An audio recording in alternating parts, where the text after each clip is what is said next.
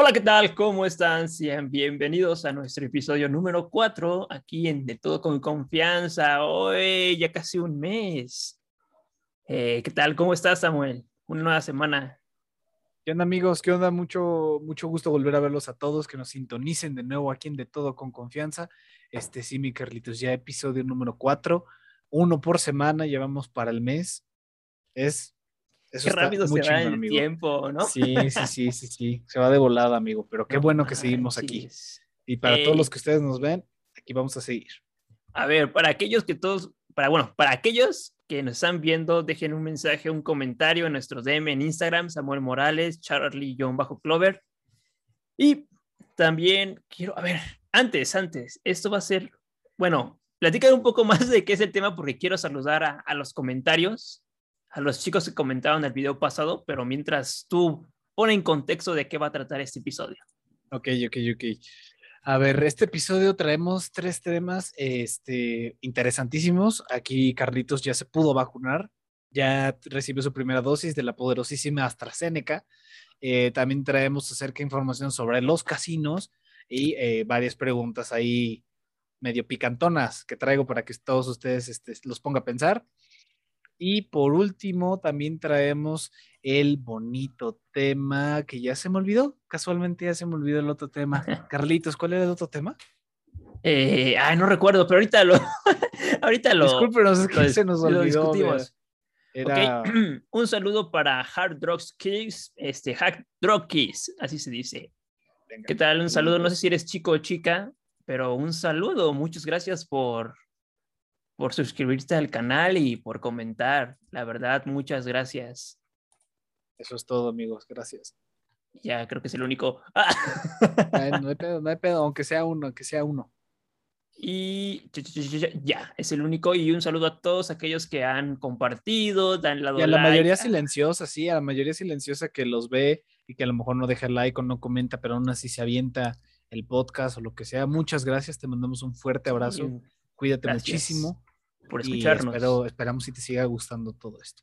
También, si, gustan, pueden decirnos qué otra cosa quieren ver. Este, proponernos temas. Proponer temas. ¿Y saben qué? Me he puesto a pensar, ahorita vamos a los temas, pero vamos a introducir. Adelante, adelante, hay que calentar motores, mi Carlos. Se nos olvidó un tema. ok.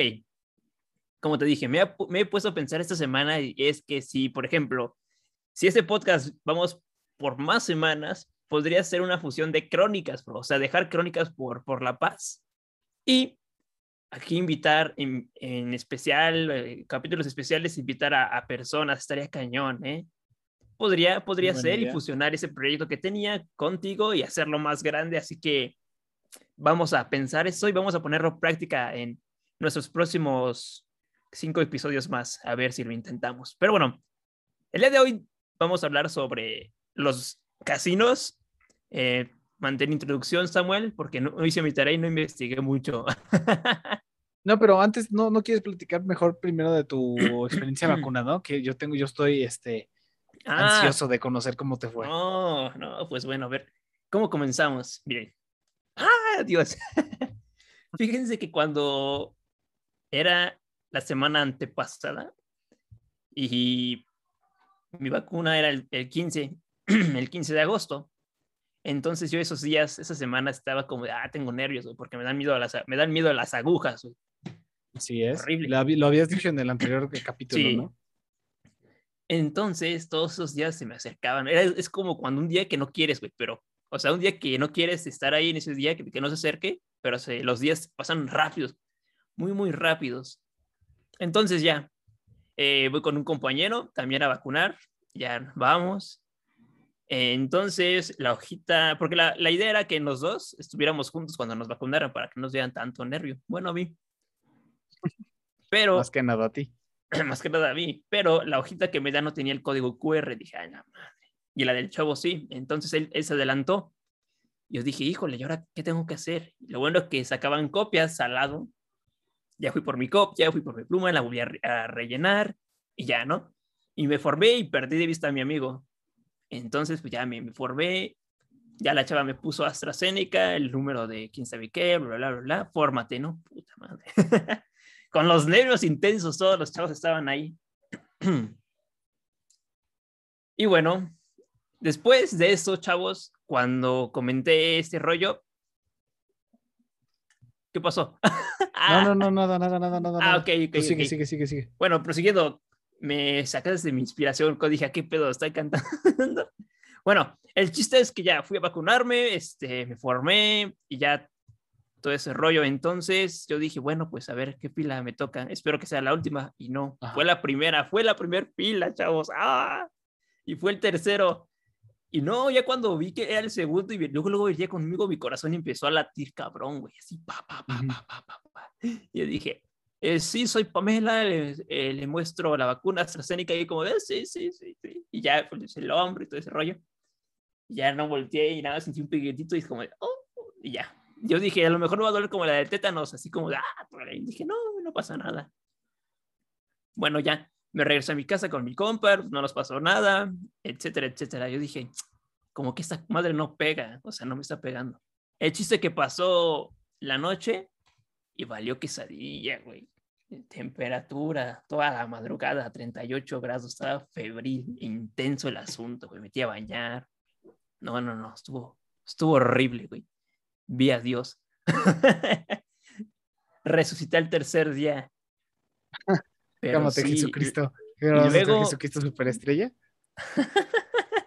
sí, no, pero otra cosa cagada que me pasó fue que estaba acostado, güey. me- o sea, hice mi. Porque el día siguiente todavía seguía con las síntomas, estaba muy tembloroso. Hice mi examen, no sé cómo lo hice, pero pues saqué siete. Muy, o sea, estaba muy temblorino, güey, así como su pinche madre. Como que se movía todo, güey. Entonces me voy a dormir, ¿no? Me acuesto en mi cama, me voy a dormir. Pero entra mi mamá a mi recámara y me dice, este, porque e- ella me vio, o sea, yo me acuerdo que yo estaba acostado, güey, pero ella ya me vio este, en mi cama sentado y, co- y con el celular, güey. Ujú. O sea, ella me vio con el celular sentado. Cuando yo abrí los ojos, la volteé a ver, no sabía dónde estaba, güey. Es como si hubiera desmayado, como si mi cerebro se hubiera desconectado, güey, completamente. ¿No era porque te quedaste dormido o algo así? No sé, yo creo que sí fue eso, no sé. Pero estás, sí, Pero fue súper extraño, ¿no? Como que Ajá, te perdiste en un sí. momento y de repente ya fue como el Sí, madrazo sí, de sí, revuelta. Sí, de fue el, vuelta, el perdón. madrazo, sí. Y fue como, de, ah, la madre, ¿dónde estoy? Y dije, porque eso me pasó cuando me desmayé eh, eh, practicando taekwondo igual. fue como que, ah, una cinemática así fea, pero sí, estuvo, estuvo poderosísima, potente esa vacuna, la verdad. Pero pues ya estamos bien. Estuvo, estuvo Pero te falta la esa- otra mitad. Sí, güey, pero dicen que ya la segunda ya no se siente tanto. Esperemos. Pero es pero muy al parecer también dicen que va a haber una tercera dosis, ¿no? Entonces, Sí, una cuarta vale madre, güey. O sea, de verdad que no, estamos, estamos cabrones, güey. O sea, no acabamos de salir de una para ya entrar a otra, güey. Pero Sí, bueno, qué, no qué experiencia, mi Carlitos. Pero me da gusto que te hayas vacunado. Gente que nos ve, por favor, aquí está el ejemplo, hay que vacunarse. Vacúnense. No, sí, vacunen- vacúnense, no sean antivacunas. Esos malos chavos. Lo sentimos, amigos. Esta fue una pequeña parada técnica, pero ya estamos de regreso. Y estábamos este, platicando acerca sobre la vacuna de, de Carlos. Entonces, este, pues ah, para no volver a retomar el tema de capítulos pasados, vacúnense si están sus posibilidades, por favor. Ayúdenos a terminar esta bonita pandemia de la que todos ya queremos salir. Y eh, trabajemos todos en conjunto, pero pasamos a nuestro siguiente tema, que son los casinos. Y para dar una breve introducción, para las personas que a lo mejor no conozcan qué es un casino, pero la mayoría sí. Pues básicamente el casino es un establecimiento en el que tú vas y genera, y hay juegos de apuestas en el que está involucrado el dinero. Eh, y eh, personalmente eh, yo he ido a un casino. ¿Tú has ido a un casino, mi, cari- mi querido Carlos? No, la verdad, no. ¿No? ¿No jamás No, has ido a un casino? Jamás, jamás. Ah, te recomiendo la experiencia. Es una experiencia medio chistosa. Ajá. Es un ambiente, por ejemplo, yo, eh, para los que nos conozcan de la Ciudad de México y el Estado de México, eh, está el famoso casino en La Astoria. Bueno, yo fui a ese casino con unos amigos y, un- y unos conocidos y este, eh, contándoles acerca de mi experiencia, el ambiente está raro, güey. O sea, Es eh, como. para, ajá, para empezar, el, el ambiente en los casinos es bastante raro, güey. O sea, de verdad no, no hay una forma de describirlo, es más de vivirlo porque vas y entras, porque también obviamente hay mucha, mucha gente adulta, pero no faltan los pequeños este, chamacos o la gente chica que va y está ahí en el, en el casino como nosotros éramos en ese entonces. Vaya. Y este, de entrada, el, el ambiente como que raro. Ajá. Y lo que quería rebotar contigo era acerca de esto, de porque eh, estábamos jugando Blackjack. Blackjack es un tipo de, de, juego de cartas, como el póker, como el go fishing y todos estos. Eh, obviamente, por su parte, también están las máquinas, pero eh, estábamos jugando Blackjack, que es lo que más o menos sé jugar. Y me acuerdo que empezamos a apostar y yo me acuerdo que llevaba 50 pesos. Ah, ok. Y mis amigos me dijeron, oye, apuestas sus 50 pesos. Y les dije, no, güey, no lo puedo apostar porque si lo apuesto, pasaje. Ajá, era para mi pasaje, güey. Dije, si lo apuesto y lo pierdo, ya valí madres. Me dijeron, oh, no, nosotros te prestamos y no sé qué tanto. Y dijeron, arriesgate, ¿no? Y ya me arriesgué y terminé ganando 150 pesos, que al final ya se convirtió mis 50 pesos en 200 pesos. Y me seguían diciendo, pues sigue apostando para ver qué tal. Y en ese punto fue así como que dije, no, creo que ya con esto estoy bien.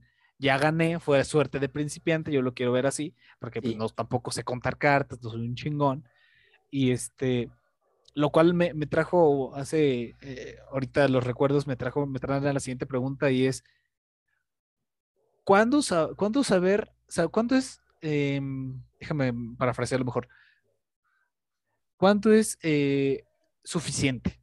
¿Me ah, explico? ¿Cuándo es, ajá, sí. ¿Cuándo es suficiente? ¿Cuándo es ya que dijiste, güey, aquí voy a parar, ya gané, ya esto, ya el otro, o ya perdí, mejor sigo parando? Porque, por ejemplo, tenemos un conocido que seguía apostando y apostando y apostando, y llegaba, había puntos en los que perdía demasiado dinero y luego lo volvía a ganar y luego lo volvía a perder, y era como, güey, saber, saber definir cuándo esto es suficiente. Y, y, me crea un poco de conflicto y me, me es realmente interesante porque de naturaleza humana, siempre lo humano ha querido más. ¿Me explico? Sí, así Desde que éramos cavernícolas, siempre hemos querido más hasta este punto tecnológico en el que podríamos definir el suficiente con las computadoras, con los celulares, con cómo están las cosas ahorita en el mundo, pero esta naturaleza de siempre querer más y queremos viajar a Marte y que está este Elon Musk con sus, con sus cohetes, con sus coches que se manejan solos. Sus robots próximamente. Están las empresas de Boston Dynamics con robots que supuestamente ya hacen parkour, todo este tipo de cosas. Sí. Y cuándo es correcto definir tu suficiente y cuándo está bien seguir persiguiendo algo o buscar más. Y ese es el tema que yo quería, la pregunta que yo quería rebotar, amigo. ¿Qué es lo que tú piensas? Bueno, yo creo que primero está. Es que fíjate, por ejemplo, si tú ya le ves a este acto, ¿no? Por ejemplo, que es jugar cartas y ganar dinero, si tú ya le ves como un premio, este, se va a convertir en una adicción poco a poco, porque dices, güey, e, esto sí le sale, ¿no? Ah, y comienzas recompensa inmediata de que, güey, jugué y luego, luego gané. lo gané, y te dices, oh, güey, vamos a jugar otra vez, y así, así, y así. Yo, por ejemplo, no, no, no es a nivel de, de casino, pero es a nivel familiar. Estábamos jugando con la perinola, perinola, sí, de apostar un peso, dos pesos. Entonces yo era morrito, tenía siete años, empecé con un peso, güey y terminé con 50 pesos, güey. O sea, en ese momento dije, oh", y, siempre quería jugar y jugar y jugar porque dije, me empezó a ganar el vicio, como se, como se dice así. Me empezó a ganar el vicio de, querer ganar y ganar y ganar y ganar y ganar. Hablando sobre esta parte de cuándo dejar de, ser, ahora sí que, cuándo dejar esa vaca dorada, esa gallina de, de los huevos de oro, de cuándo decir ya, hasta aquí ha llegado yo creo que es muy difícil, al menos me ha pasado en tareas, en trabajos, en videos, por ejemplo, en esos podcasts, ¿no? Que dices, estamos cuatro semanas, por ejemplo, yo he sacado video tras video, tras video, tras video, etcétera. Y me he preguntado también, ¿cuándo será el momento de decir, güey, ya, tranquilo, espérate? Pero es como una droga, güey, porque te falta una adicción, perdón. Como que si no lo haces, te falta esa parte, ¿no? Como dices, puta, me falta hacer un video, me falta hacer esto. Por ejemplo, en el casino. Vas al casino porque, sinceramente, se fue una adicción. O sea, sí, claro. y vas diario, a la semana, a la semana, a la semana, se vuelve una adicción y si ya no tienes dinero y, y es muy difícil escaparte de ahí. Le pasa como al cigarro, a la coca, cualquier cosa. Al alcohol, este, incluso ya está, hay adicciones a la pornografía, eh, montón de cosas. Y, y eso es lo que realmente me resulta interesante porque, fíjate, por ejemplo, en un video y nosotros con esto lo del podcast, no siento que es tanto como una adicción. Ahorita realmente, eh, tal vez, tal vez porque no estamos teniendo una recompensa inmediata, ¿sabes? Ah, exacto. No es como que de repente, o sea, acabamos esto, lo subimos y de repente ya es como, ah, güey, ya tengo aquí mi recompensa, ¿sabes? No tarda un poquito más, es mucho más compleja a que, por ejemplo, en el juego de, de los casinos, metes tu dinero, güey, hay un factor suerte, hay un factor probabilidad, y dependiendo de esos y de tu habilidad también en el juego, si vas a obtener tu recompensa inmediata o no. Y eso es yo lo que creo que también mantiene las adicciones muy fuertes, ¿no? Porque te fumas un porro. A los pocos minutos vas a sentir los, vas a sentir los, me ah, imagino, vas a sentir el, la sensación. El efecto. El efecto. Con el alcohol es un poco similar. Vas a sentir el efecto después de cierta cantidad y es inmediato. No, no es tan complejo. ¿Me explico? Entonces, a lo mejor y es por eso que, las adicciones son tan fuertes en ese aspecto porque son recompensas inmediatas y se piensa a corto plazo en lugar de a largo plazo. Cuando se piensa a largo plazo es mucho, tiende a ser mucho más complejo. Eso es lo que yo quiero creer, pero definitivamente yo creo que toma verdadera, em, verdadero valor definir su suficiente pero también me, me, conflictó un poco porque, por ejemplo, Terry Cruz, ¿conoces a Terry Cruz? Que es el actor este que sale en Brooklyn Nine-Nine o sale en la de eh, ¿Y dónde están las rubias? Gran, gran película. El que dice, la traición, hermano. O el que canta la de la canción esta del coche. Es una joya de escena.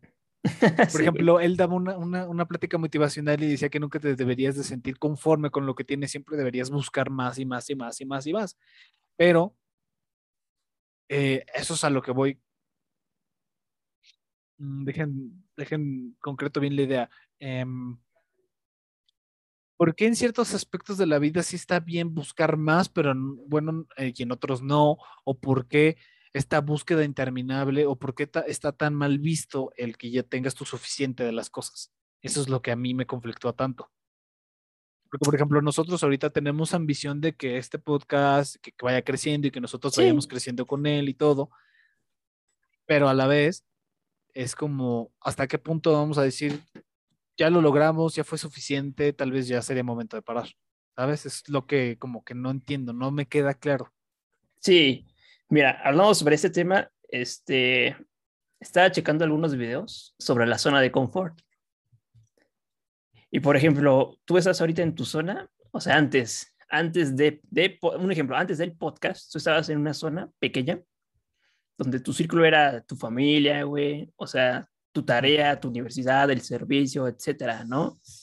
Entonces dices, quiero hacer algo, algo nuevo, ¿no? Un nuevo, un nuevo camino. Entonces voy a juntarme con este Carlos y armamos un podcast.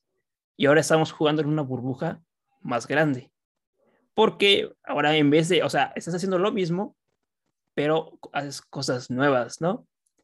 Y, intentas, intentas realizarlo y te sientes a gusto en esta zona de confort, en esta nueva, te, te sientes a gusto. sí. Entre comillas. entre comillas, nueva zona de confort porque, sí, porque es la misma. rompiste la anterior. rompiste la anterior, pero se vuelve más grande, ¿no? Claro. Y como dices, eh, en un video decía, este, nosotros estamos encaminados a, elegir nuestros propios caminos, ya sean buenos o ya sean malos, depende de cada uno. Entonces, si tú quieres investigar un poco más o quieres aventarte sobre eso y hacer este, sí, abrir más tu zona de confort, que sigue siendo la misma, pero más grande, pues te vuelves más este, un torotólogo que sabe de todo Sí, según, ¿eh? Según, según. porque realmente nunca puedes saber todo. Porque nunca, nunca puedes saber de algo. Algo al 100%, no, porque va a haber más cosas. Y como comentaba el, Ay, no, se me olvidó el nombre del actor. ¿Cómo se llama? Perry Cruz. Ajá, Perry Cruz. Eh, a nuevas cosas, yo diría que sí, pero que no dejes, o sea, si te avientes a nuevas cosas, no dejes lo que estabas haciendo a medias. Porque mucha gente hay varias personas, yo me considero una de ellas a veces, que digo, ok, ah, em, este güey, por ejemplo, no sé, este güey está haciendo un cortometraje nuevo. En corto tengo que escribir uno chido, pero mi proyecto que estoy haciendo ahorita lo dejo a medias. O, por ejemplo, este güey está aprendiendo a jugar básquetbol. Voy a aprender a jugar, a jugar básquetbol para unirme a ese grupo de personas. Pero pues estabas practicando voleibol la, voleibol la semana pasada, ¿no? O sea, tienes que tener un, como que un cierto de cosas competentes tuyas que te digas, con eso me, es más que suficiente para mí. Es que hay, un, pros y contras, ¿no? Si quieres ser un tortólogo, o sea, un, que sabes de muchas cosas, pero también es bueno quedarse en tu zona de confort y no hacer este más productivo. O, o no, o no, este, ¿cómo se dice? No ventarte más cosas. O sea, no ventarte más cosas antes de no terminar las que has hecho. por, eso es todo a tu tiempo. Sí, sí, sí. Por ejemplo, el, el, comediante actor que ya he mencionado, creo que sí, ya lo mencioné aquí, Kemi Hart, decía que su mamá le enseñó a empezar las cosas, pero a terminarlas, a no dejarlas a medias. Que decía, no, no te vas a rendir, ¿sabes? No, no vas a dejar todo a medias de repente para empezar a hacer otra cosa, porque esa cosa también de todas formas la vas a seguir dejando a medias. Sí, considero que eso es muy correcto. Por ejemplo, otra vez me había puesto a pensar en, este, en estas tres este, eh, conjunto de palabras que yo ideé acerca de, porque me preguntan mucho, yo trato de ejercitarme, me mantengo este, disciplinado eh, todos los días, a cierta hora, trato de modificar también mis, mis ejercicios para, pues para, verme, para verme bien y sentirme bien conmigo. Y, y, justamente había pensado en este concepto que era consistencia, disciplina y era CDC, consistencia, disciplina y compromiso. La consistencia es que estés ahí todo el tiempo, la disciplina podría ser un poco el sinónimo de constancia. Realmente no he pensado correctamente bien en el significado de ambas. Y el compromiso, porque había visto una eh, plática sobre una persona que decía que realmente la disciplina sí era el principio de las cosas, pero que realmente el compromiso era, era cuando, por ejemplo, te mantienes disciplinado ciertos días, ¿no? Te mantienes a ah, un primero, segundo, tercero, cuarto, y al quinto te levantas y dices, güey, hoy no quiero hacer ejercicio y el compromiso es donde ahí entra, ¿sabes? Cuando quieres hacer las cosas, cuando no quieres hacer las cosas, pero aún así las haces porque tienes el compromiso, ah, tienes el compromiso con tu persona, tienes el compromiso con esto, con el otro. Entonces, esas, como ese concepto de tres palabras ha sido como que últimamente me ha estado guiando un poco, porque sí, definitivamente, si dejáramos las cosas a medias todos, pues realmente nunca nada se terminaría haciendo. Pero volvemos a lo mismo, cuando la persona puede decir que es suficiente, porque todo tiene un límite, ¿sabes? Por ejemplo, nosotros podemos estar haciendo podcast eh, diario, pero también necesitamos saber cuándo es un límite, cuándo parar, cuándo sí está bien y cuándo no. Y eso es lo que realmente me tiene intrigado, ¿no? Porque eh, me, pasa mucho de que hay, adultos más, más, grandes que nos dicen, no, es que tú todavía estás chavo, tú todavía debes de perseguir más, tú todavía debes de aventarte, ser más ambicioso, bla, bla, bla. Y ellos dicen, no, yo a mi edad, yo ya para qué, yo ya no me aviento a comprar una casa mucho más grande porque ya implica muchas más cosas, eh, yo ya no busco tener más hijos porque es una responsabilidad, es un proyecto de vida, bla, bla, bla. Cuando en realidad, pues si ellos quisieran seguir teniendo esa ambición y quisieran seguir, pues lo harían, ¿no? ¿O tú qué opinas? Hablando sobre realizar muchas cosas, como comentabas, yo creo que si te enfocas más en, en lo que te gusta hacer, por ejemplo, eso de, de, las tres frases, que era constancia, digo, tres palabras, perdón, que era constancia, eh, ¿qué más? Disciplina y compromiso. Disciplina y la otra. Compromiso. Compromiso. Constancia, disciplina y compromiso. Yo creo que si las haces en dosis pequeñas, o sea, por ejemplo, no diario, cada, cada dos días, o por ejemplo, ese podcast cada semana, creo que es más, más más frecuente hacer las cosas en pequeñas dosis. O sea, si tienes cinco objetivos, ¿no? Por ejemplo, sacar, videos semanales, eh, tener un podcast, hacer ejercicio, escribir, leer. Te pones esos cinco objetivos de aquí a seis meses o de aquí a cuatro meses, ¿no? Si lo, si lo haces en pequeñas dosis, por ejemplo, un día voy a hacer ejercicio hoy, eh, mañana leo, mañana edito el video, mañana grabo, viernes grabo el podcast. Yo creo que así funciona. Así sí funcionaría, total, porque lo Porque le estás designando este, a, cada, a cada proyecto un día en específico. Sí, es como de, de, de lo particular a lo general. No, perdón, de Ujú. lo general. Sí, no, sí, sí, sí. de lo particular, particular a lo lo general. general. Así vamos poquito a poquito, este, fortaleciendo esos cinco músculos mentales o esos cinco músculos físicos para que no sea un, un desmadre, ¿no? Fíjate que, al igual que tú, eh, creo que ahorita en pandemia algunas personas como nosotros han decidido realizar, por ejemplo, yo tengo un cuaderno donde anoto mis, mis cosas, güey, tiempo y hora, día y hora. Ajá. Y ahí anoto mi cronograma de, lo- de, las- de esas cosas que tengo que decir, o sea, esas cosas que te dije, de esos cinco objetivos. Y los estoy checando y checando y así. Y bueno, esos son pasatiempos míos, ¿no? Porque aparte tienes que como que, pues tus labores del hogar, ¿no? Lavar los trastes. Labores del hogar y luego labores de la escuela y también saber llevar un buen escuela. balance de todo. Y hay que, hay que sobrellevar todo eso y llevar un balance para que no te afecte, ¿no? O sea, no te caiga más uno que otro. Sí, Y yo creo que no, no, eso-. Yo creo que si quieres ser productivo en varias cosas, se puede, pero aquí está la solución en pequeñas dosis. Sí, eh, justamente eh, veía a un psicólogo que se llama Jordan Peterson que decía que no, em, su concepto era apunta muy abajo. Me explico y su ejemplo, lo que estaba platicando con Joe Rogan, que es un podcast gigantesco en Estados Unidos, para los que no lo conozcan, los invito a que lo vean a Joe Rogan. Eh, eh, Jordan Peterson platicando justamente con él decía, tienes que eh, apuntar hacia abajo y lo que se refería con apuntar hacia abajo es de que te pongas un, eh, un reto o un objetivo lo suficientemente bajo para que lo alcances, pero con el suficiente grado de dificultad para que te sientas bien y vayas avanzando cada día y te sienta y, y, y la versión anterior, la versión del día anterior, la mejor del día de hoy, la versión del día de hoy sea mejor que la versión del día anterior. Y a lo que él se refería también con todo esto era de que no quería decir que nunca apuntaras o no que nunca eh, fueras ambicioso con grandes logros, como por ejemplo, eh, no sé, un emprendedor quiere que su empresa venda millones de millones como Coca-Cola, ¿sabes? Y es un, es un objetivo bastante ambicioso y grande, pero eh, empezando con pequeñas acciones, es como va a ir construyendo todo eso y se construye a lo largo del tiempo, porque él ponía su ejemplo de que cuando vas a hacer ejercicio en un gimnasio, no te pones a cargar una pesa de 25 eh, kilogramos, luego, luego, las mancuernas tampoco, porque tienes que ir poco a poco, Sí, no, primero. pasito a pasito, como porque si no te vas a lastimar. Y luego, eh, si el, el objetivo es demasiado grande para ti, para tus capacidades en este momento, vas a desistir porque vas a decir, güey, no, este, no lo estoy logrando, ¿para qué lo sigo intentando si no lo voy a lograr? ¿No? Y eso lo conecté ahorita bien cañón con eso que me dijiste, porque es totalmente cierto. Es como, por ejemplo, dices, eh, quiero leer un libro, pero a lo mejor no tienes inculcado el hábito de la lectura. Güey, con que leas una página diaria, al mes son 30 páginas. Pero tú no ves el progreso, pero ya cuando volteas a ver y ves el progreso dices, a la madre, güey, ya avancé 30 páginas. Que a lo mejor Sí. para un lector habitual eh, puede decir, güey, 30 páginas me las he hecho en una noche. No, pues sí.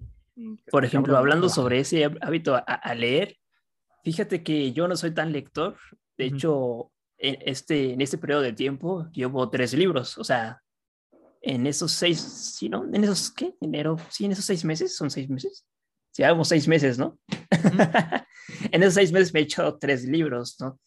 Y es como de, sí, yo no soy tan lector, es como de, pues vamos a, a tenerle Intentar. cariño, ¿no? Adentrar a la historia, o sea, adentrarte a la historia, güey, porque no soy tan lector como te digo antes, leía o luego me compraban libros para la escuela, pero ni los leía, ¿no? Pero ya después, ahorita que me está gustando un poquito la literatura, un poquito la historia, el teatro como tal, dije, hey, vamos a, a leer y vamos a ver cómo se transforman los personajes desde las páginas de los libros y eso es algo que me está motivando a leer eh, poco a poco. Te digo, no soy tan lector, o sea, no leo un diario un libro o no, por ejemplo, No, diario un libro si estarías muy cabrón, güey. no, no, perdón. no, No, o sea, no leo un libro, no leo, o sea, diario un libro, o sea, para terminarlo. Me puedo echar, por ejemplo, lo leo a la semana, 20 páginas y dentro de dos semanas le sigo, ¿no? Eso es lo que me falta, ¿no? Practicar, ir inculcando a la lectura, pero poco a poco, porque conocí a personas que tenían retos, güey, esos retos De lectura, esa- ¿no? De leer un- cada mes un libro, sí, Sí, están muy y cabrones, decía, y decía, ya llevo 20 libros en este año y voy por mi, libro número 21 y es como de, pero entre mí los disfrutas o solamente los lees por leer. Exacto, exacto, porque... Ay, perdón, me muteé yo solo por andar jugando con esto. Eh, por ejemplo, Crónicas de Muerte Anunciada es un libro... Ufas. Muy bueno, pero que le tienes que prestar toda tu atención a los detalles y todo eso, porque Gabriel García Márquez es un escritor maravilloso y como que en esta particular, no he leído desafortunadamente más libros de él, me gustaría leer este, eh, ¿cómo se llama? Eh, Cien años de soledad, me, me parece que ese es. Eh, ese no lo he este, leído. me gustaría leerlo. Pero, por ejemplo, cuando mi mamá me recomendó leer el de Crónicas de Muerte Anunciada, como que toma su proceso, es estarlo leyendo tranquilamente, es como que es todo un ritual la lectura, o bueno, yo por lo menos lo veo así. No me es este... Quiero disfrutar del libro, ¿sabes? Porque como también eh, un el profesor que, que, llevé de historia del arte, yo le, yo le practiqué acerca del libro, ¿no? le dije, oiga, profe, por ejemplo, para tratar de ser un buen escritor o para mejorar mi escritura, ¿qué es lo que tengo que hacer? Me dice, pues tienes que leer realmente leer muchísimo. Tienes que leer mucho para que así vayas eh, entendiendo cómo se va formando la historia, cómo esto, cómo el otro. Entonces, realmente yo tampoco he sido muy lector toda mi vida.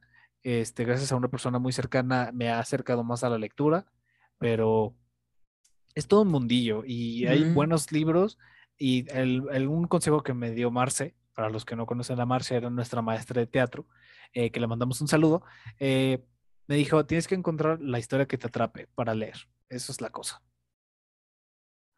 Sí. Tienes que encontrar el libro que te guste y solamente así vas a poder empezar a leer. Porque si te la pasas leyendo cosas que no te gustan o forzándote a leer libros, pues solamente por leer libros, pues realmente nunca te va a gustar. Exacto, sí, sí, sí. Y es lo que ahorita, bueno, lo que a mí, porque, bueno, lo que a mí me hacían en la prepa era una profesora eh, muy, muy buena. Está la materia de, digo, está en la carrera de, literatura y letras, creo que se llama en la UNAM. Entonces esa profesora leía muy buenos los cuentos. O sea, filosofía los y letras. Filosofía, y letras, filosofía y letras, perdón. Entonces la profesora leía muy padre los, los libros, los cuentos, de una manera interesante que a cada personaje les daba como que ese, ese tono de voz, ¿no? Y la acción. Esa interpretación. Ajá, la interpretación era cabroncísima y eso fue lo que me hizo a seguir a la lectura. Porque luego hay profesores que te dicen, eh, jóvenes tienen que leer este libro, tienen dos semanas y tienen que sacar un ensayo y la chingada, ¿no? Ah, sí, güey. Y te aburre, güey. O sea, desde el momento que, que dices que es una obligación, una tarea, te aburre, no lo lees, no lo lees con calma. Y fíjate que, que en la prepa yo no leía con calma los libros, güey, porque tenía más tarea, güey, más tarea de química, más tarea de acá, más acá, más acá, más acá, y no me daba tiempo de tener el libro.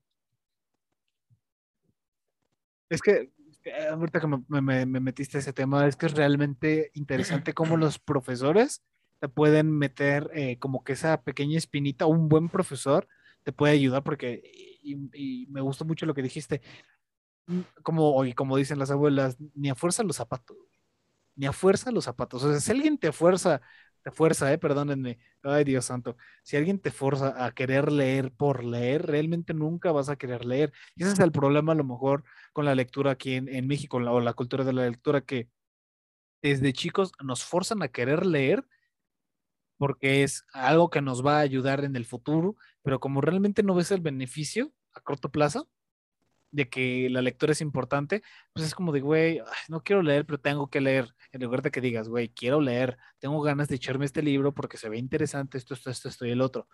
Y me conecta mucho con, con, este tema. Ahorita regresamos o cambiamos de siguiente tema, pero quiero rebotar esto.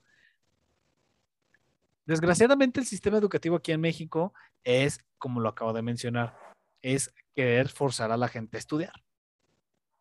Porque todos que te dicen, güey, tienes que estudiar. ¿Por qué? Porque tienes que estudiar, punto, porque tienes que estudiar para tener una mejor vida o para ganar más dinero. Y entonces, eh, eh, Roberto Martínez, para los que lo conozcan o no lo conozcan, es un podcast que eh, yo en lo personal veo mucho y decía que la escuela o la educación era un, un, este, un acto transaccional que el, ah, los niños que, eh, por, como se les dice todo esto de que si estudias vas a vivir mejor y ganar más dinero, se vuelve algo transaccional y por eso los niños copian, porque no están viendo la, el beneficio del estudio per se, sino que eh, probablemente estoy usando muchas de las palabras que él dijo, eh, no lo están viendo como algo beneficioso para su vida, ¿sabes?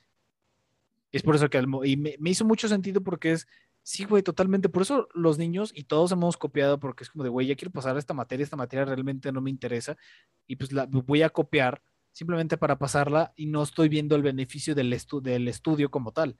Simplemente lo quiero, quiero el título, quiero ese nombre para que eso me ayude a tener una mejor calidad de vida, que realmente no es una mejor calidad de vida, porque hay muchas personas que desgraciadamente estudian carreras con las que no son felices y sí, a lo mejor podrán ganar buen dinero, pero de no, te, no te sirve de nada que a lo mejor y tengas una buena carrera y estés percibiendo buenos ingresos y a lo mejor la carrera o bueno, el trabajo en el que estás no te es satisfactorio, porque eh, me sorprende y lo veía con otra psicóloga que hablaba sobre esto de que queremos separar lo físico de lo mental y de lo espiritual.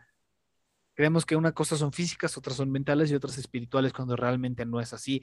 Esto es una, esto es tridimensional, siempre está uno pegado hacia el otro pero quiero que, me digas qué opinas, mi Carlos. Bueno, es que tu argumento está perfecto.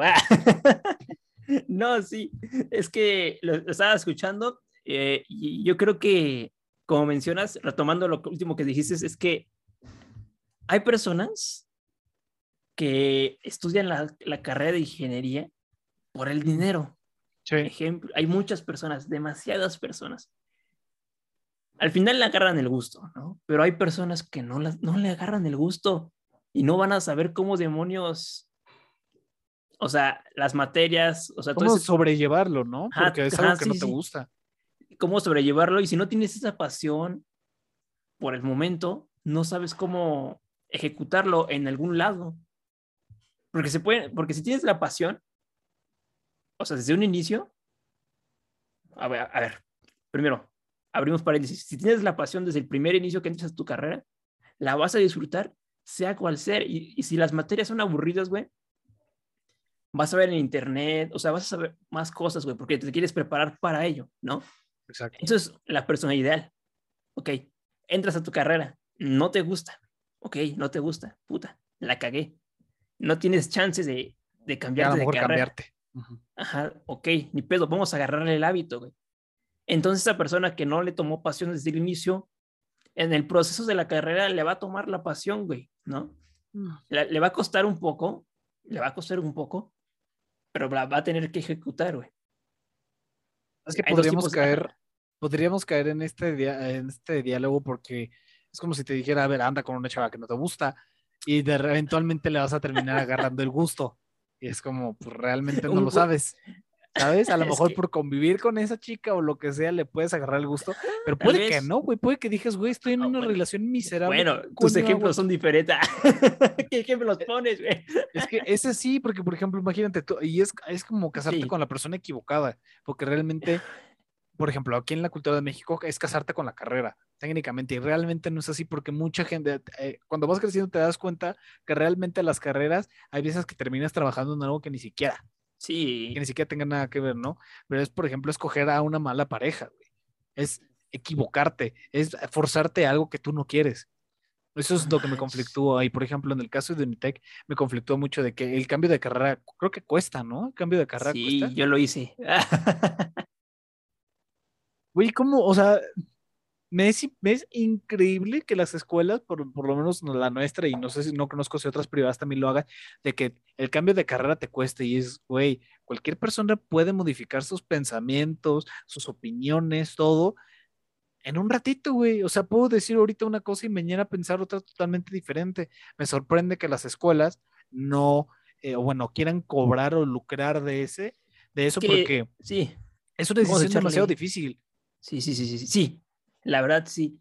Y por ejemplo, cuando me cambié de, comunicación a administración de empresas, que más o menos es similar, no tanto, fue como que en ese periodo de tiempo fue como que un camino ideológico, o sea, pensando como de puta, estoy haciendo buen, buena elección de esto. Sí. ¿No? Y fue como de, híjole. Y ya estoy platicando con mis, mis compañeros y ellos me decían, no, es que comunicación puedes ser reportero en investigación. Me estaban dando ánimos a no cambiarme, ¿no? Sí, como que dando opciones, güey, si no te gusta, puedes ser conductor, puede ser esto, puede ser lo sí, sí, sí, sí.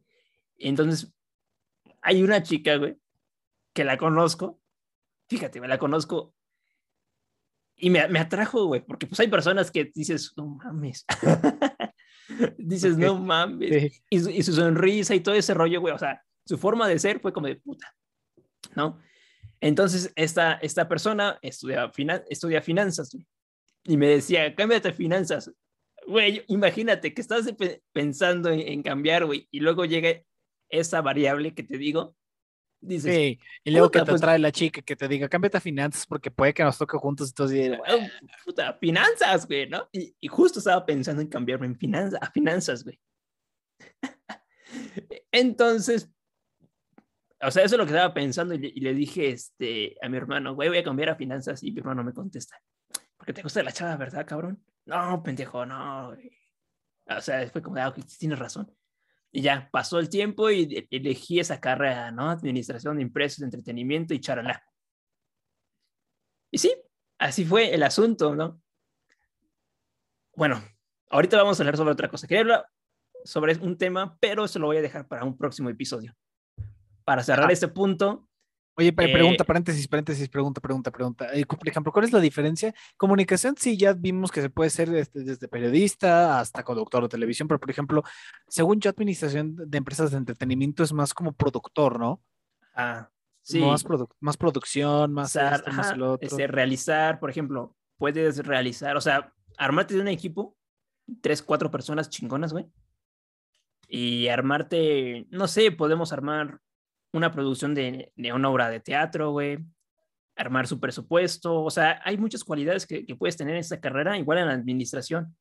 Eh, armarte un concierto, armarte igual una producción de una película, aunque no, no creas, nosotros tenemos, administración también tiene como que esa pauta, quiero pensar, a, a producir las cosas, ¿no? A ordenar, a, a checar, a todo ese desmadre. Eso es lo que hace administración de empresas de entretenimiento y, es algo, algo padre, me gusta. Eh, nunca, la verdad, nunca pensé en convertirme en un administrador así de entretenimiento, güey. Mi idea realmente pues, se termina siendo administrador, ¿no? O sea, sí, realmente administrador. Mi idea desde chiquito, desde pequeño, fíjate que no, ¿eh? Desde la primaria, secundaria no tuve un... Primero quería ser odontólogo, después, etcétera. ¿Cómo no? Dime, dime, dime, dime, dime, todo lo que quisiste hacer en el transcurso bueno, de años y luego ya te lo digo. Cerrando el paréntesis, abrimos otro paréntesis. Eh, mi historia académica profesional que quería hacer antes, primero cuando estaba en secundaria, yo siempre he sido de ir a odontología, güey, desde niño, güey. Desde los dientes, güey. Y me llamó la atención en la secundaria. Y me preguntaban, ¿qué quieres ser de grande? Pues voy a estudiar odontología. Y sí, güey, ter segundo o tercero estaba con esa mentalidad odontología, güey, voy a estudiar odontología. Paso a, prepa, a prepa, voy a cambiar los lentes y me gusta este ámbito, ah, porque veía física, güey, y me encantaba la física. O sea, no era, no era una audaz en física, pero me tardaba hacer mi ejercicio una hora, güey. Quizás los mataditos se tardan como 20 minutos, pero yo amaba esa, esa parte, ¿no? Del procedimiento y extraño las matemáticas, créeme, las extraño. Entonces, le pregunto, fui a, arreglar mis lentes y le pregunto, ¿qué estudiaste tú? Él me dijo, ¿qué? ¿Oftalmología? Ajá, oftalmología, oftalmólogo. Oftalmología. sí, sí, sí. Ajá, oftalmología, opto, óptica, güey, oftalmología. es oftalmología? así, oftalmología, oftalmología. ¿Dónde está? Está en el Politécnico. Madres, güey. Cambió, cambió mi paradigma, güey. Dije, ok, ahora me gusta esto, ¿no? Sobre todo.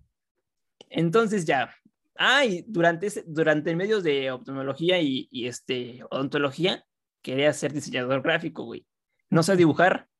Y yo quería tener mi pinche tableta para dibujar, güey, dibujos. Quería hacer, eh, dibujar cómics. Pero pues no pasó. Dije, no, yo creo que esta madre de dibujar no sé dibujar, güey. Mi talento no es, no es eso. Y ya pasó ese rollo, güey. Pasado tercero, dije, pues estoy con este rollo de los videos, me gusta ser youtuber. Vamos a estudiar comunicación, güey. Madres, ¿no? ¿Pero qué fue lo que hizo que te cambiaras de comunicación? Porque me agarró el gusto hacer videos, güey, cuando tenía 15 años. No, pero o sea, me re- me- me- a lo que me refiero es de, de comunicación, administración de empresas.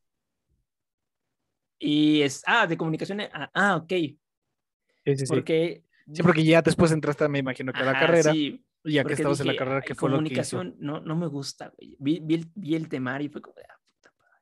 Yo dije, yo puedo hacer, o sea, todo lo que sea un comunicólogo, yo lo puedo hacer sin estudiar, güey. O sea, algunas cosas, ya sabes, de hacer videos, etcétera. No me, ya no me llamaron la atención, güey, ya no. Entonces dije, ¿y ahora qué? Y veo esta carrera, de- porque desde que entré a Unitec, güey, yo quería administración, güey, de empresas de entretenimiento. O sea, yo iba a iniciar con esa. Después, pues me agarró la loquera y dije, ah, pues comunicación, comunicación, va, va, va. Y ya después de, al tercer cuatrimestre me cambié de carrera, porque esa no, me, no me terminó llenando. Y yo vi algo como de producción de, de, escenarios y producción de radio y producción de, de cine y todo ese rollo. Dije, ufas, vamos, porque hacen, porque tienen materiales como scouting, ¿no? Que vas a, a ver, el scouting es como de, ok, tengo planeado hacer un evento o tengo que planeado hacer una, una película, quiero grabarlo en este lugar, ¿no? Pero necesitas el proceso administrativo para el presupuesto, el desmadre, el- el- las cámaras, las personas, el, todo, todo. Porque, Sí, bueno, estándares de calidad, sí, todo ese rollo. este, estadística. Para no ser el cuento largo, me llamó más la atención este, esta producción de, de hacer todo ese desmadre, hacer teatro, güey, eh, poder hacer algunos cortometrajes, güey, y todo ese, ese show estaría cool. Y así fue mi camino por el momento.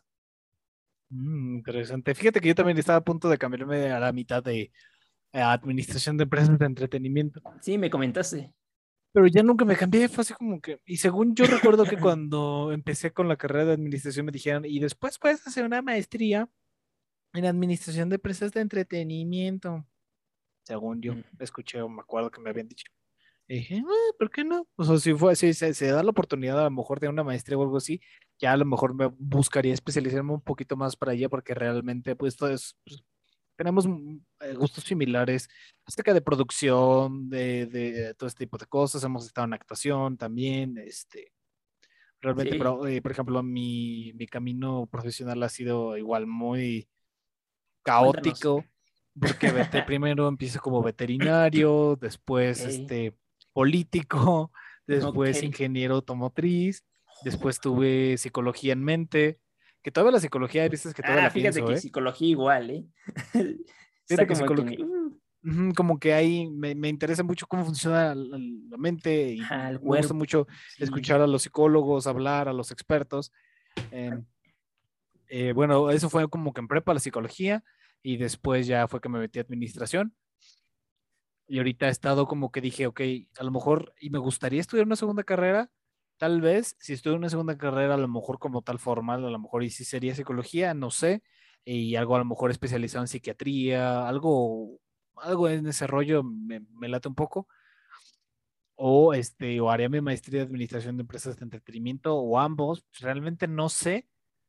Pero, por ejemplo, hasta eso, eh, regresando un poco a lo de la elección de carreras y eso, fíjate que a mí sí me, sí me tocó que yo no, yo no esperaba de la administración algo, ¿sabes? Mi papá me dijo, estudia administración, y fue así como de, ok, pues lo voy a estudiar, a ver qué tal, a ver si me gusta. Y me terminó gustando, que fue realmente un buen, un buen ganar-ganar, Ujú. pero como que sí, también todavía me queda espinita de, de estudiar otras cosas para ver, pues para ver qué tal. Ah, también diseño gráfico, ves que yo, yo sí suelo dibujar, no tan Ujú. bien como antes, pero sí suelo dibujar.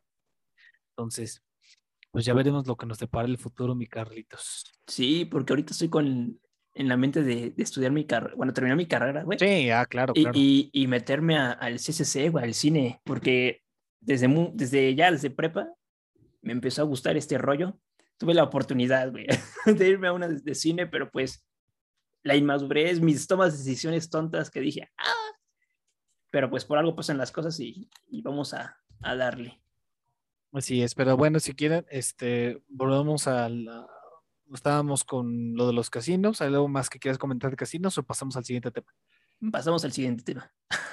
Ok, y este tema está interesantísimo, Carlos. seguíamos con el tema, ya me acuerdo cuál era. No puede ser. Era el, los tabús. Ah, los tabús. Los tabús que Ah, quedamos el sí. episodio eh, anterior que íbamos a, este, a hablar sobre los tabús. Eh, ¿Quieres que y- y explique más o menos qué es un tabú o lo quieres explicar tú? O No, si quieres explícalo, yo ahorita doy mi experiencia. Ok, a ver. Más o menos, para las personas que conozcan el término tabú, pero que a lo mejor y realmente no saben lo que es, un tabú se puede definir como la prohibición de hacer algo o decir algo determinado, ya sea impuesta por ciertos respetos o prejuicios de carácter social, psicológico o de religión. Todo hay muchos tabús, el sexo sigue siendo realmente ahorita un tabú que ya se empieza a romper un poco el paradigma este de que sea tabú, pero realmente sigue siendo este tabú. Y, me parece realmente interesante para empezar a calentar motores sobre este tema, y era de que el, el- el psicólogo Jordan Pearson decía que realmente eh, ahorita nos quejamos de que, la- de, que no se puede, no, de que no se puede hablar del sexo cuando realmente establecimos muy, muy atrás en nuestras raíces cuando fuimos avanzando como, como civilización humana de que el sexo era algo muy íntimo y de que el sexo no se debía hablar. Por eso es que la gente no puede tener sexo públicamente porque sería como una falta de respeto. Pues sí, ¿no? Entonces, Es un poco raro este, este como tema o bueno, no, esta como discusión de que sí está muy bien hablar de sexualidad. Creo que México es uno de los países más importantes que necesitan hablar de sexualidad, pero a la vez también es como, se entiende por nuestras raíces que hemos hecho que el sexo se convierta en algo muy íntimo, en algo que usualmente no se habla, pero quiero que me des tu opinión acerca de eso, mi Carlos. Mm, mm, yo creo que, pues, por ejemplo, sobre la sexualidad, yo creo que es hablarlo desde, desde pequeño, o sea, no tampoco tan pequeño, desde que tienes 10 años, aproximadamente. Yo diría 11 12. años, Yo diría 12, 12 años. Que te hablen como tal las cosas. O sea, eso es para esto y eso es para aquello, ya, así, así de tono. idea Vamos a- cuál es el pene, cuál es la vagina. Vamos, ajá, vamos a platicar, vamos a hablar de esto, ¿va? Para que no te cuenten y para que no salgas embarazado, porque fíjate que, fíjate ese, aspecto, güey. Las personas más cerradas son las primeras que, que se embarazan y tienen hijos. 100%. ¿Por qué? Porque quizás en su familia es un tabú, güey, hablar de esto, les da pena y no tienen confianza. Entonces, se van con sus compas, güey mismos morritos que no saben ni puta qué, de qué es. O no, y saben, que a lo mejor empezaron a, a- a saber de su sexualidad mediante la pornografía, que es lo que hablamos ah, sí, en uno de el, los el- episodios pasados. véanlo, está muy chido. Escúchenlo. Sí, entonces se, convierte, bueno, se convierte esto en, en, o sea, ¿cómo se dice? En algo no malo, pero en algo como insinuoso, perturbador, no sé, extrovertido, algo así, no, no, no sé. Como que un gusto puercoso, no sé, puercoso. No sé, este, ajá. es que fíjate, voy a contar esa experiencia. Estos en la primaria. En la primaria tenía unos compañeros que se adelantaron mucho, güey, mucho, mucho, mucho. Y eran muy, este, ah, depravados, güey, la palabra, depravados, güey. Demasiado, demasiado. Yo diría precoces, ¿no? En lugar de Ándale, precoces. Esa es la palabra. Era muy precoz, güey. Entonces, desmadre. Entonces, pues sí. Van con sus amigos, muestran esto. Miren que aquí tengo unas películas ¿no? o que tengo una imagen como de, "Mm, ¿quieres verla? Y tú dices, pues va, ¿no? Y ya la ves como de, ¡ah, mis ojos! o te espantas, ¿no? Cuando eres niño. O tu otra espantas. cabeza piensa por ti y de repente. Ajá, sí, sí, sí, sí, sí. Y fíjate, si no hablamos sobre este, este show, por ejemplo, en la secundaria, te voy a platicar una experiencia en la secundaria. Me tocó exponer sobre el condón. ¿no? Y yo, la verdad, era súper aventado. Ahorita ya me he reservado. No voy a decir lo que dije en la secundaria, porque soy muy reservado ya. Yo antes en la secundaria me valía, güey. Yo era como de muy abierto. No sé qué me pasó en la prepa que bajé. Entonces les decía, a ver, chavos, pues se tienen que poner el condón en el pene, ya saben cómo ponérselo, pues así. Me acuerdo que agarramos, un güey trajo un condón. Lo pusimos mal, güey, porque también no sabíamos qué pedo, güey. O sea, todo lo, así- todo lo hicimos ah, así de broma, güey. Éramos cuatro chavos, mis compañeros teníamos 14 años, exponiendo a personas de tercero. Entonces Ok. habían unos, unos chavos de tercero que no sabían qué pedo, güey. O sea, no, también, porque si son más grandes, no- tampoco saben qué pedo. No, pues técnicamente si son de tercero y a lo mejor ustedes de segundo o primero, pues técnicamente ellos ya deberían de saber qué, qué onda, ¿no? Técnicamente. Según, según. Entonces, yo recuerdo a esta pareja, bien, bien la recuerdo. Entonces les dije, hey, si estás abrazando mucho a tu chica, pues, eh. Hasta enseñé el condoncito y se lo aventé, güey. Ok. Y pasó, pasó el tiempo, güey, pero yo te digo que yo tengo memoria fotográfica y yo reconozco a esas personas. Se- Ellos salen de la secundaria, voy en tercero, salgo de la prepa, bueno, salgo de la prepa, entro a la prepa, segundo, y en el camino me encuentro a ellos dos embarazos. Bueno, ya, ya con un hijo, güey. Es como de... Y sí me acordé como, ah, mi plática no sirvió. Y ese es el aspecto que te gana la calentura. Y no sabes, no tienes ni preservativo o, o, o no sé O no qué, saben güey. ponerlo, o, no o a lo mejor no sé. tienen estas prácticas pornográficas en las que piensan que es realmente sin condón, pero lo que no se dan cuenta es de que eh, lo puedes embarazar, esto, esto y lo otro. Realmente son, son muchos factores y entiendo el punto de que a lo mejor el sexo sí sea un tabú y que a lo mejor a muchas personas, a muchas este, culturas de, de Latinoamérica, por ejemplo, les cueste trabajo hablar sobre todo esto. Pero realmente, o sea, si, si vemos estadísticamente los embarazos eh, a temprana edad ahorita, por lo menos aquí en México, yo te diría que son altísimos. Yo la verdad es que desconozco la cifra, pero te lo puedo Son casi asegurar de que es altísima porque incluso a compañeros míos de la secundaria ahorita los veo y ya tienen hijos. Y digo, Por dos, sí, igual.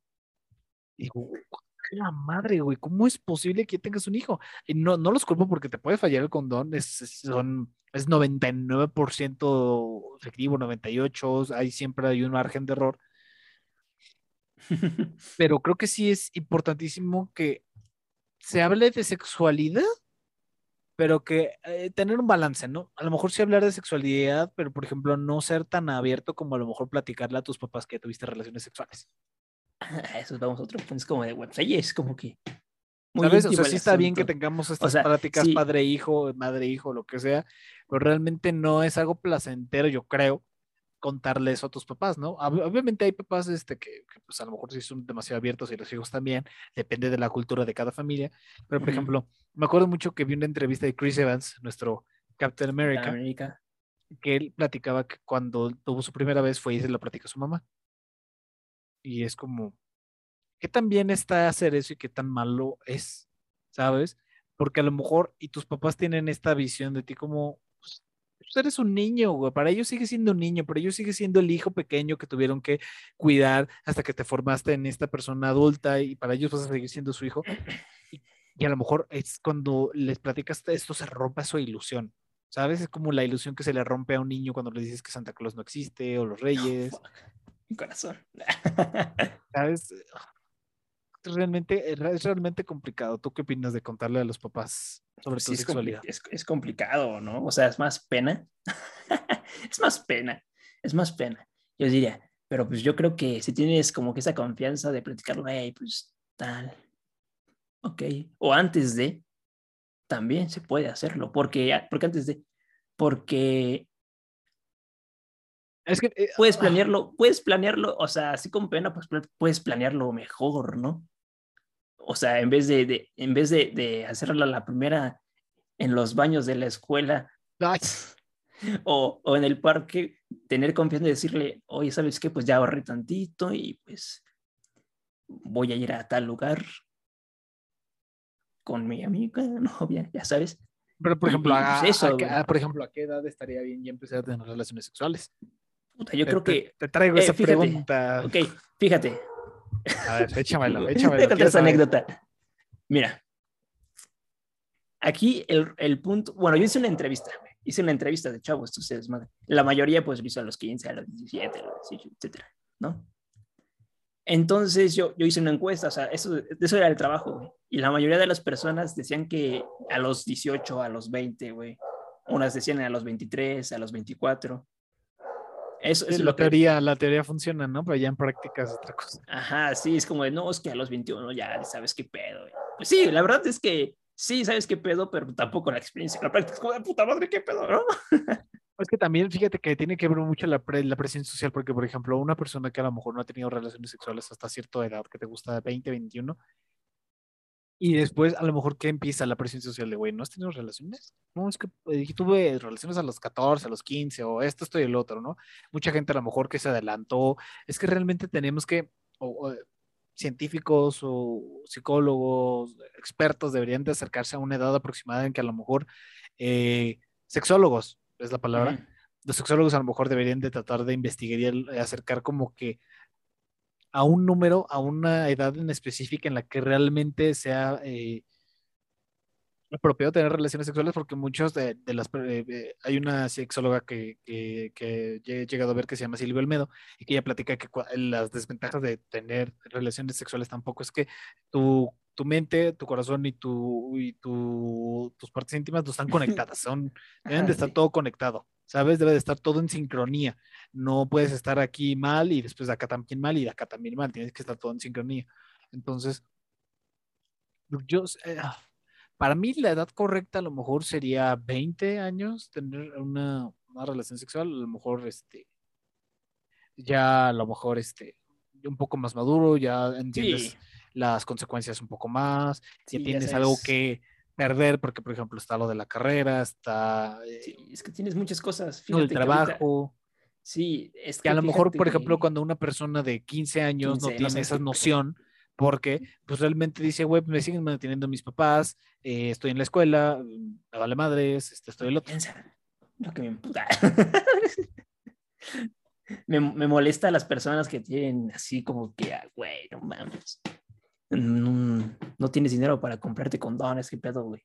Pues sí, es que, es que hay que pensarla, pensarla bien, güey. O sea, todo. Porque, no sé, hay una cierta fecha en las mujeres que que no son tan propensas a embarazarse. Que es, es la edad de los 30 más adelante, ¿no? No, sí. Fechas, fechas. Ah, ok, ok. okay. Sí, hablando que te refieres a la, edad. No, fechas. Al periodo. o sea, nada más al periodo. Ajá. Hasta ahí lo vamos a dejar porque no. Como que las, las morras van a decir, ¡ah, pinche madre que hablan así! Entonces, que realmente nosotros no llegamos a entender el periodo, porque pues nosotros no tenemos periodo, ¿sabes? Es algo complejo, pero fíjate, quiero rebotar esto contigo. ¿Qué tan específico, eh, por ejemplo, si un hombre tiene una relación sexual con una mujer, qué tan, qué tanto es su responsabilidad también estar al pendiente de a lo mejor de su periodo? Porque de alguna forma u otra, pues te estás involucrando con la persona sexualmente, ¿no? Y si la llegas a cagar, pues realmente los dos tienen que hacer cargo del producto. Entonces, ¿qué, tan, ¿qué tanto está bien? Y eso es una pregunta que, que, que, salga hacia ustedes las mujeres y estaríamos contentos que ustedes nos la respondan. ¿Qué tan padre estaría que el hombre se involucrara un poco más, a lo mejor en todo esta onda de su periodo, de ver cómo andas, cómo estás? y este, es que, más? por ejemplo, es que hay, hay de hombres a hombres, hay de hombres que les vale madres, hay hombres como pues yo, personas, etcétera, eh, que aunque les dé pena, güey, tienes que preguntarle para no cagarla. Eso es lo que yo digo, es como de, ni pedo, o sea, si lo, obviamente, si vas a hacer el, el, delicioso, por ejemplo, qué pena ya vas a tener, güey. Es como de, puta, a ver, ya te voy a preguntar de una vez. A ver, ya, vamos a hablar en serio. O sea, una, una conversación como de, a ver, vamos a hablar en serio. A ver, ¿cómo sale ese desmadre? No, pues, ok. ¿Cómo está tu periodo? No, pues, ¿lo conoces bien? Y si no lo conoces bien, pues hay que ir a, a, preguntar al doctor. un ginecólogo, un ginecólogo, un experto que te pueda asesorar. O sea, que, todo esté... Nos van a llamar aquí cuadrados, güey, pero todo tiene que estar totalmente cuadrado, güey. Todo, o sea, todo ese después, antes para... Es que debe de ser como... Es que realmente, por ejemplo, eh, viendo esta sexóloga hablaba de que, por ejemplo, realmente cuando se empieza a tener relaciones sexuales por primera vez, los ciclos menstruales empiezan a cambiar, eh, no es el mismo porque hay, eh, para mi poco conocimiento con esta sexóloga de lo que ha hablado, este, ha dicho de que hay periodos regulares, irregulares, este, que hay mujeres que desgraciadamente son irregulares y después se vuelven regulares, regulares o irregulares. Es un tema demasiado complejo que yo, yo lanzo esta pregunta al aire y para que muchas mujeres que se lleguen a ver este, este video, este clip, lo que sea, contesten y, y, y, y nos platiquen un poco acerca de, si está correcto que nosotros los hombres, eh, correcto, o si ellas también lo necesitan, que nosotros como hombres nos involucremos más, porque por ejemplo, hay muchos hombres que les da como que tabú ir a comprar toallas femeninas, eh, tampones, me explico, todo este tipo de cosas. He visto, por ejemplo, muchos TikToks en los que los mandan y como que el hombre no quiere y es como... O sea, Pues es algo complicado. es- y y Sí, realmente se empieza a formar como un tabú acerca de todo esto del periodo menstrual y todo eso, porque realmente no se platica y es importantísimo, me imagino, que la Sí. comunicación entre las parejas, o sea, sí, también es como que, ¿no? Tal vez sí da un poco de pena, sí, un poco, pero yo creo que ya como estás con tu novia, tu pareja, es como, pues ya va a ser normal, ¿no? O sea, pues ya, después de, de unos días, meses, años, ya va a ser como de, "Ah". Pero a la primera, o sea, la primera vez que vayas, es como, de, "Uf, qué nervios, ¿no? Es como de, uy, qué pena, pero ya la sociedad ya lo ve normal, güey. Bueno, al menos yo ya lo veo normal, es "Ah". que sí, es que, por ejemplo, hay eh, muchos de los de generaciones más grandes que nosotros, a lo mejor no tanto, pero nosotros como ya estamos siendo empapados de toda esta cultura diferente, pues realmente para, para nosotros ya es mucho más tranquilo, mucho más, este, normal, ¿no? Pero para otras a lo mejor no tanto. Es que son, es un tema bastante interesante y complicado y de nuevo invito a que las mujeres nos cuenten, nos platiquen eh, lo que piensan sobre esto de, del periodo, de si los hombres nos deberíamos de involucrar más y tratar de romper tabús, pero de la forma educacional para ayudarle a los jóvenes. Yo creo. Eso es lo que yo diría. Sí, lo mismo. Estaría ¿No? chido invitar a alguien a hablar. Sí, fíjate que estaba esto. pensando, la otra vez estaba pensando en invitar a, a una mujer que nos platique o a una sexóloga o a alguien así que, que quiera venir a platicar al podcast o algo y que realmente nos, no, nos iluda, a un ginecólogo también o una ginecóloga estaría con madre que nos, que sí, ayudar mucho a las mujeres, pero también que a los hombres los, nos den lo básico, ¿no? Tal vez. Creo que eso también sería de gran ayuda porque pues realmente una pareja es de dos creo que debe de haber apoyo por ambas partes en, en esos aspectos, entonces son temas bastante interesantes. Pero a ver, por ejemplo, cuéntame tú, este, algún tabú aparte del sexo que, que hayas conocido, de que se tenga miedo de hablar. Mm, se viene a la cabeza. Ah, no recuerdo, pero pues, o sea, no recuerdo qué tema, pero yo recuerdo que yo en el 2010, o sea, había un programa en National Geographic que eh, se llama Tabú, donde hablaban sobre cosas, por ejemplo, de África, güey. Eh, de, de que ellos se pegaban en la espalda de morritos o, o se, No, se sí, que ponían tienen todo esto marcado, todo ¿no? Porque se rollo. pegan como con espadas y así. Ajá, que, que las demás personas, nosotros lo vemos como algo como despreciable, ¿no? Como que pedo, güey. Y allá lo ven normal. Sí, pues es una cost- es costumbre. Ahorita lo que hace un año lo que, lo que se estaba hablando era sobre normalizar el gusto a los menores, güey. Ah, la pedofilia. La pedofilia. Y eso está mal, es como que pedo. No, güey. Hay, hay, hay No, una... no, no hay forma, güey. O sea, no hay forma No. en que, que se normalice el gusto no por se va a normalizar. Para empezar, una persona menor, güey, no tiene ni idea, no tiene la capacidad mental, la madurez mental, la capacidad física para estar eh, con alguien mucho mayor. Porque, por ejemplo, me tocó ver un, TikTok de un TikToker que se llama Alex Quiroz, que le decía, eh, me doy unos fajes con una de 33 y yo tengo 17 años. Es como de, güey, ¿qué onda? Sí. Yo creo ¿Son que... que 13 años mayor que él? ¿Sí son 13 o, o sí, sí, sí, sí, sí son 13, no? 13 por ahí. por ahí, más o menos, ¿no? Entonces, eh, la pedofilia sí es un tema demasiado difícil, no, no se puede, güey, es como la, la- la- Sí, no, es no, güey, es, es algo irreal. es como el sexo con animales, olvidé Sí, el término sí, del sexo con animales. Necrotismo creo que es la, la palabra, No, pero no es necro- cuando- necrofilia, necrofilia es, necrofilia es cuando es con un muerto. ajá, que es eh, sexo con un, mu- eh, zoofilia, perdón, zoofilia, Zoofilia. zoofilia. Sí, o sea, por ejemplo, un animal, güey, no tiene ni idea ni de nada, porque, porque, a ver, nosotros los humanos vemos al sexo de una manera diferente a los otros animales. Sí, porque los animales lo ven como instinto. Como exactamente, güey, como instinto y nosotros lo vemos ya por el lado del placer. No, es, Sí. to- no es lo mismo. Y un niño, güey, un niño como un niño ni siquiera tiene ni puta idea de qué es el placer, güey. Apenas está descubriendo todo eso y después lo forzas a adelantar a, a un estímulo mucho más grande. No, no, está, está- está cabrón, güey. Les da, les dejas problemas en la cabeza, güey. Exacto, o sea, Problemas sociales, muchas cosas. Y miedo. Psicológicos, güey, psicológicos y le arruinas y- la vida a una persona. O sea, ¿cuántos casos de pedofilia no ha habido que le hayan arruinado la vida a personas? Está cañón eso. Sí, sí, sí, sí, sí. Y está, está muy, muy tremendo. Yo creo que, que eso nada más sería sobre el, el tabú de ese show. Por ejemplo, Es que, por ejemplo, ese es un tabú muy tonto. Eso es un tabú, no quiero decir muy tonto, pero eso no es un tabú, eso es un, eso es un crimen, güey. Un Sí, es un crimen. es algo que realmente a lo mejor ciertas religiones han impuesto y que por ejemplo, que en romper medio- paradigmas. En el Ajá. Medio Oriente, no sé si en Afganistán, en el país que ahorita está en la guerra, güey, hay pedofilia, güey, hay niños prostitutos. Es lo que se está viendo ahorita que está todo este desmadre. Hay niños Ajá. prostitutos y ves a un niño, güey, pintado como si fuera una, o sea, una prostituta. Así, niños, güey, literal. Y en Eso sí ese, no en- sabía. en ese, en esa parte del mundo, lo ven normal, güey. Y está tremendamente, o sea, Sí, atenta contra los derechos humanos, porque eso ni siquiera es un tabú, güey, eso es un crimen. Es un crimen, güey. Y eso es lo que están haciendo ahorita los talibanes, güey. Y eso Sí, viene no. de ahí. Y está, Por está ejemplo, cañón. Un tabú a lo mejor que sí se ve, que se podría ver como un tabú es esta ley que ponen los talibanes acerca de que las mujeres no se pueden ver, o sea, que las mujeres deben de ir tapadas completamente, lo cual es una estupidez. Sí, Pero ya- eso, eso puede ser más visto, eso puede ser visto más como un tabú en esa cultura talibán, en Afganistán, que realmente están equivocados. Simplemente estábamos tratando como que de desmenuzar el, eh, eh, el tabú como tal, porque realmente no sabemos si es un tabú.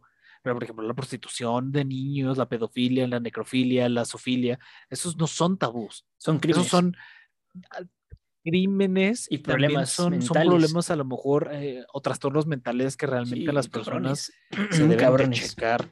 Porque, a ver, tener relaciones con un animal está mal, güey. No ven, Les mismo, no ven el les sexo como una nosotros. güey. De ahí salió el SIDA. tener una, tener eh, una, exacto, güey, de sexo con monos. Ah, ya, eh, ya me acordé del otro tabú, güey. Pero menciona. Ah, bueno. Eh, bueno, la, Eh, eh, la necrofilia, igual tener eh, relaciones sexuales con muertos está mal, ¿cómo vas a tener relaciones sexuales con un muerto? Y este, la, la pedofilia que es con niños, o sea, son, son cosas demasiado densas que no las considero yo como tabús, yo las considero más como temas fuertes que realmente no, no entran en esa categoría. Pero a ver, dime. El tabú que, que me acuerdo es que, por ejemplo, en Medio Oriente, güey, hay un hombre pues, que tiene varias esposas, güey, y ahí lo ven bien. Mm, Sí, sí, sí, que se sí, en todos la- estos países y se- y se- árabes y que, eso, ¿no? que se cambien la- las, las, las esposas, como de, ay, tú, ay, no, es como de, güey. Sí, tener eh, una relación muy abierta. Las relaciones abiertas de varias Ah, parejas. Sí, sí, eso sí, y sí eso, es y eso, tabú. y eso se, ajá, y eso se vive en Europa, güey, en Estados Unidos, aquí, no tanto aquí en México, pero en Europa se vive como que el cambio de pareja. ¿Tú qué Te opinas? cambio mi pareja por una semana o por un mes. Es, es que hay, vamos a aclarar esto, es que hay diferentes cosas. Están los swingers, que son parejas, por ejemplo, tú con una chava y, este, y se van y se encuentran con otra pareja y hacen intercambio de parejas. Con el hombre si es que te gustan los hombres, o ella con la mujer, o eh, como sea, miles de combinaciones que hay. Están las relaciones abiertas, por ejemplo, de unos artistas porno que están, que son mexicanos, que es este, uno que tiene unos lentes y un peinado todo feo, que tiene a su esposa Tiene a su novia y a la madre de su hija. Y las tres están conscientes de que él es el único hombre y que las tres quieren estar con él y él todavía salió en una entrevista a decir que quería a otra pareja. Ay, Y ellas están de acuerdo porque una es la esposa, una es la madre y otra es la novia. Y las tres están de acuerdo y tienen que compartirlo técnicamente a él, ¿no? O entre ellos, yo qué sé. Y eso, es- eso sí es un tabú. Sí. Sí, ¿Tú qué opinas de raro. las relaciones abiertas? ¿Tú estarías dispuesto a una relación abierta? No, fíjate que no. No, no, uno, una por, pues, creo que más por la salud, ¿no? De, de la infección y todo ese rollo. de Bueno, pero a ver, supongamos que estas tres parejas ya llevas años con ellas, que están bien Ajá, y solamente están estado contigo. ok. ok. O sea, el factor salud no es de algo de lo que te deberías de preocupar. Algo. Ah, pues yo creo que nada más que, ah, que yo estuviera con las tres. Sí, o sea, tú estás con las tres y las tres Ah, han estado contigo por mucho tiempo. Vale. tú estarías con tres mujeres al mismo tiempo. O sea, pero ellas, a ver, ellas estando conscientes. A ver, o sea, no es otra cosa. Ellas son conscientes, ellas, una, como el chavo este, una es tu esposa, una es la madre de tus hijos y la otra es tu novia, güey. Y las tres lo saben. ¿Estarías en una relación así? Yo la neta es que es muy complicado que una persona sea capaz de separar tanto mundo para, pero también tenerlo al mismo tiempo junto. O sea, imagínate, te peleas con la esposa y te vas con la madre de los hijos y también te peleas y después la novia. O, sea, güey, qué, vida tan más complicada. Ay, no. Si, no, si apenas no puedo con una persona, con tres, güey, no. sí, güey, o sea, es que realmente fascinante y a la vez tan bizarro porque, güey, tres personas, cuatro personas en una relación sentimental, sexual, o sea, es de realmente interesante. Es impactante para mis ojos y para mi alma. Güey, es algo realmente futurístico, güey. O sea, hace 10 años no se ve, no se tenía en cuenta eso. O a lo mejor ya había indicios, ¿no?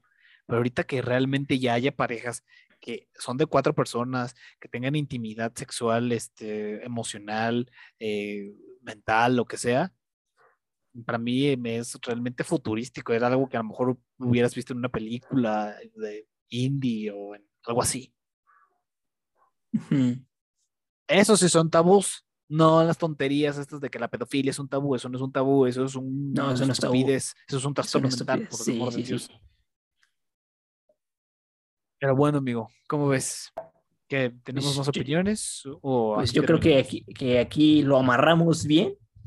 Eh, este podcast me gustó mucho. Hablamos sobre casinos, experiencia vacunándonos, hablamos sobre el tema de, de las carreras, de cómo iniciamos aquí, cómo lo estábamos trabajando. Hablamos sobre los tabús, estuvo muy, muy impactante. Y estuvo muy padre, la verdad. Ah, y sobre los periodos y todo eso es desmadre también. Ah, sí, invitamos, invitamos Aquí invitamos a, chicas. Estaría chido invitar a alguien. Que si quiera eh, unirse con nosotros a una plática acerca de todos estos temas de la menstruación, que nos puedan ayudar a entenderlas un poco mejor. Estamos abiertos, hablo por mí y por Carlos. Están invitadas, más que invitadas. Este, amigos, muchas gracias por escuchar este episodio episodio número 4. Les mandamos un fuerte abrazo y ya saben, va a estar en Spotify, en YouTube, en Facebook, en TikTok y en Instagram TV. Así que cuídense mucho, manténganse a salvo, lávense las manos. Con agua con jabón, como ping-pong. Con agua y con jabón. Y eh, eso sería todo por mi parte. Carlitos, despídete. No me quiero despedir.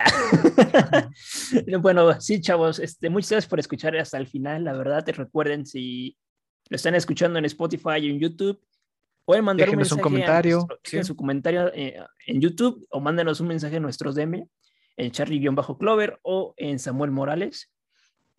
Y muy pronto abriremos una convocatoria para algunos invitados. Estaría cañón, pero eso, eso ya lo veremos en el futuro. Ya lo veremos en el futuro, pero estaría cañón ver a personas aquí interactuando con nosotros.